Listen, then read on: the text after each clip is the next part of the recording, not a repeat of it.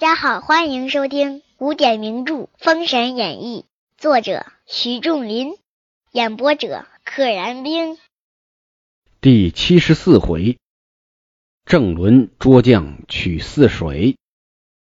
话说韩荣长子韩生，次子韩变至后堂来见韩荣。韩生曰：“父亲何故欲搬家私？搬家里的这些金银细软。”韩荣叹曰：“主上昏聩，荒淫无道，天命有归。况姜子牙门下又多义士，料不能胜，故愿忙离关隘。天命所归在西周，况且姜子牙门下都是奇人异士，厉害的很呐，我打不赢，所以我愿意啊，赶紧离开关隘。”韩生曰。识人之路，当分人之忧。孩儿弟兄二人又习弓马，遇异人，颇习有异术。似我兄弟取一物来与父亲过目。识君之路，忠君之事啊！识人之路，当分人之忧。你拿着俸禄呢，你不能说想跑就跑，你要为纣王办事儿。我们哥俩也遇到过异人呐，奇人异事啊。我们也会法术，等我们取个东西来给你看一看。这句话其实说的稍显突兀，其实是作者写给读者们看的。韩荣肯定知道他两个儿子的经历啊，对吧？不知道的是观众，所以呢，作者借这个韩生的口说，描述了一下自己的经过，这样呢，咱们这些读者也就明白了。韩荣听罢，心中也自暗喜。吴门也出此忠义之后，这两个儿子比较忠义，有担当。韩生到书房中取出一物，乃是纸做的风车，当中有一转盘，一只手直定中间一杆儿，周围推转，如飞转盘，上有四手幡，幡上有符印，又有。地水火风四字，名为万仞车啊，一个纸做的风车，正中间呢有个转盘，还有个小杆儿，哎，用个手哎一摇这个杆儿，一转这个杆儿，周围推转。这个周围不是指四周，是指这个一周一围一圈的意思，哗哗哗转起来了。上边呢有四个帆，帆上呢。有地水火风四个字儿，这个车叫什么车？万刃车，刃是刀刃的刃。韩荣看罢，问曰：“此物有何用处？”韩生曰：“父亲不知其中妙用，且下教场中，吾试验与老爷看。”韩荣随命下教场来，韩生兄弟二人上马。各披发仗剑，口中念念有词。只见云雾陡升，阴风飒飒，火焰冲天，半空中有百万刀刃飞来，把韩荣吓得魂不附体。老子不知儿子能耐，第一次见，叽里咕噜念一顿。云雾陡升，阴风飒飒，火焰冲天，有百万个兵刃。一起飞来。韩荣问曰：“我儿要用多少人马？多少人马才能帮你把这个阵的全部的威力用出来？”韩生曰：“此车有三千辆，与我三千兵足矣。三千辆纸车用三千个兵，每个人驾一辆。”韩荣忙点三千精锐之兵与韩生兄弟。在教场操演三千万刃车。话说韩生用三千人马，俱穿皂服，披发赤脚，左手执车，右手仗刀，任意诸军杀卒。穿着黑衣服，光着脚，披散头发，左手啊拿着车，右手呢拿着刀，随便的砍杀诸军杀卒，就是诛杀军卒。这个肯定不是真的军卒了，练靶子操练有二七日期。十四天，二七一十四，半个月。军事精熟。二子报请韩荣出兵。韩荣谓二子曰：“江上门人俱是道术之师，白日出战，恐有不利。不若黑夜里仗此道术，使他片甲不存。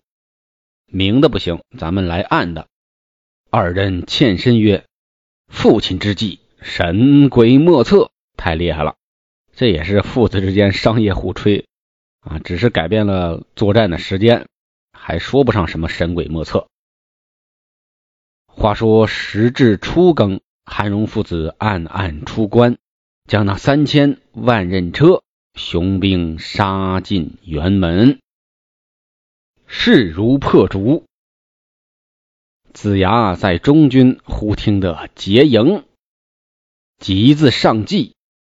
急忙赶紧窜上四不像，只见黑云密布，烽火交加，刀刃齐下，如山崩地裂之势。三千火车兵冲进辕门。火车兵是指那个车上着着火，不是现在的火车。只杀得血流成渠，尸骸遍野。血流成河，成渠，一个意思。武王上了逍遥马，谋公遂、周公旦保驾前行。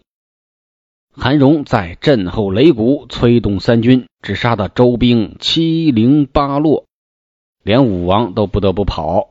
韩荣来劲了，赶紧擂鼓，乘胜追击。只见韩生、韩变趁势赶子牙，把子牙赶得上天无路。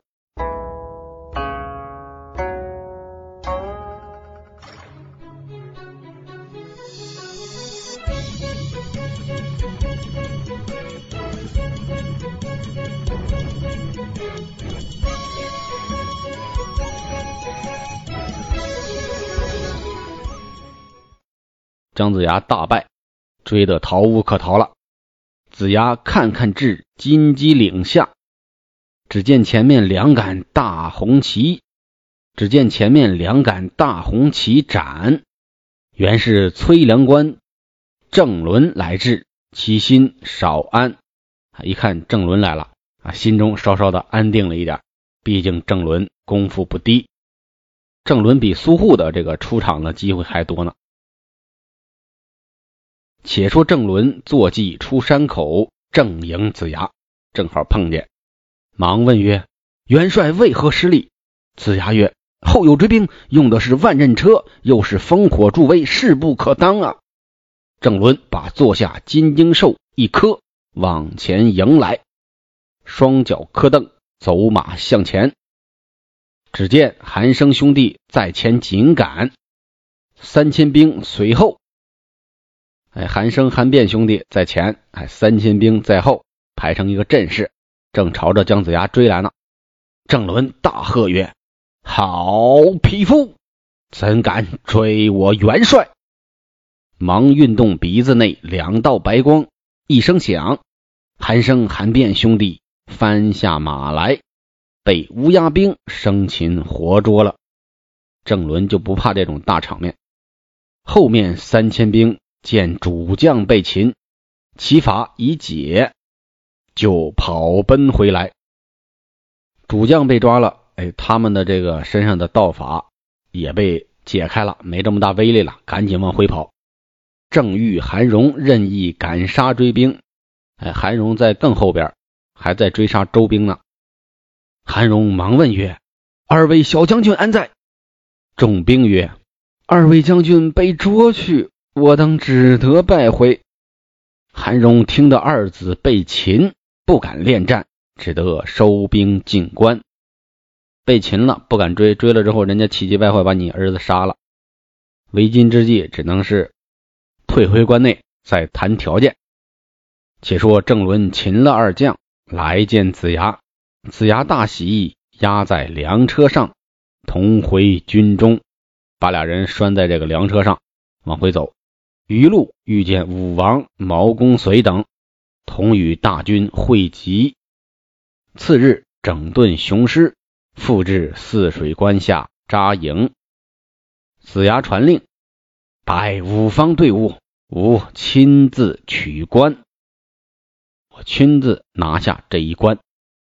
子牙至关下叫曰：“请韩总兵答话。”韩荣在城楼上现身，大叫曰：“姜子牙，你是败军之将，焉敢又来至此？你失败的人，你还敢来这儿？”韩荣说这句话肯定特别心虚。子牙大笑曰：“吾虽误中你的奸计，此关我毕竟要取你的，不是我要去你的啊，是我取你的关卡。命左右押过韩生、韩变来。左右将二人押过来。韩荣见二子被擒，忙大叫曰：‘江元帅！’二子无知，冒犯虎威，望元帅大开侧眼，怜而赦之。吾愿献泗水关以报之耳。啊，冒犯你虎威了，希望你启动恻隐之心啊，大开侧眼，可怜他们吧，赦免他们吧，我把我的泗水关贡献给你呀。韩生大呼，长子跪在地上，朝上面跟他爹说。父亲不可献官，我二人万死无恨，挺有志气的啊！我宁死也不让姜子牙威胁你。子牙大怒，命左右斩之，砍了。只见南宫氏奉令连斩二将于关下，韩荣心如刀割，大叫一声，往城下自坠而死。哎，姜子牙这块有。有点不理智，为什么直接把韩生和韩变斩了呢？应该留下来当筹码，跟韩荣谈判呢。韩生说：“我没事，我死无所谓。”但是韩荣明显是不想儿子死啊。那么这就可以，你管韩生自己说什么呢？你把他俩拿下去要挟韩荣，不就能取胜吗？幸好是，哎，韩荣摔死了。那如果不出现这一幕呢？你把他的儿子杀死了，岂不是梁子结得更死，韩荣更要拒死相抗？那你这边打的时间更久，拖的时间更长，死的人也更多，这样岂不更不合算？话说韩荣坠城而死，城中百姓开棺迎接子牙人马进泗水关，剧情安排的有些潦草，但是结果是一样的。泗水关终于被攻下了，子牙传令，置酒款待有功人员，在关上住了三四日。本集到此结束。愿生命化作那朵莲花，功名利禄全抛下，让百世传颂神的逍遥。我辈只需都在世间潇洒。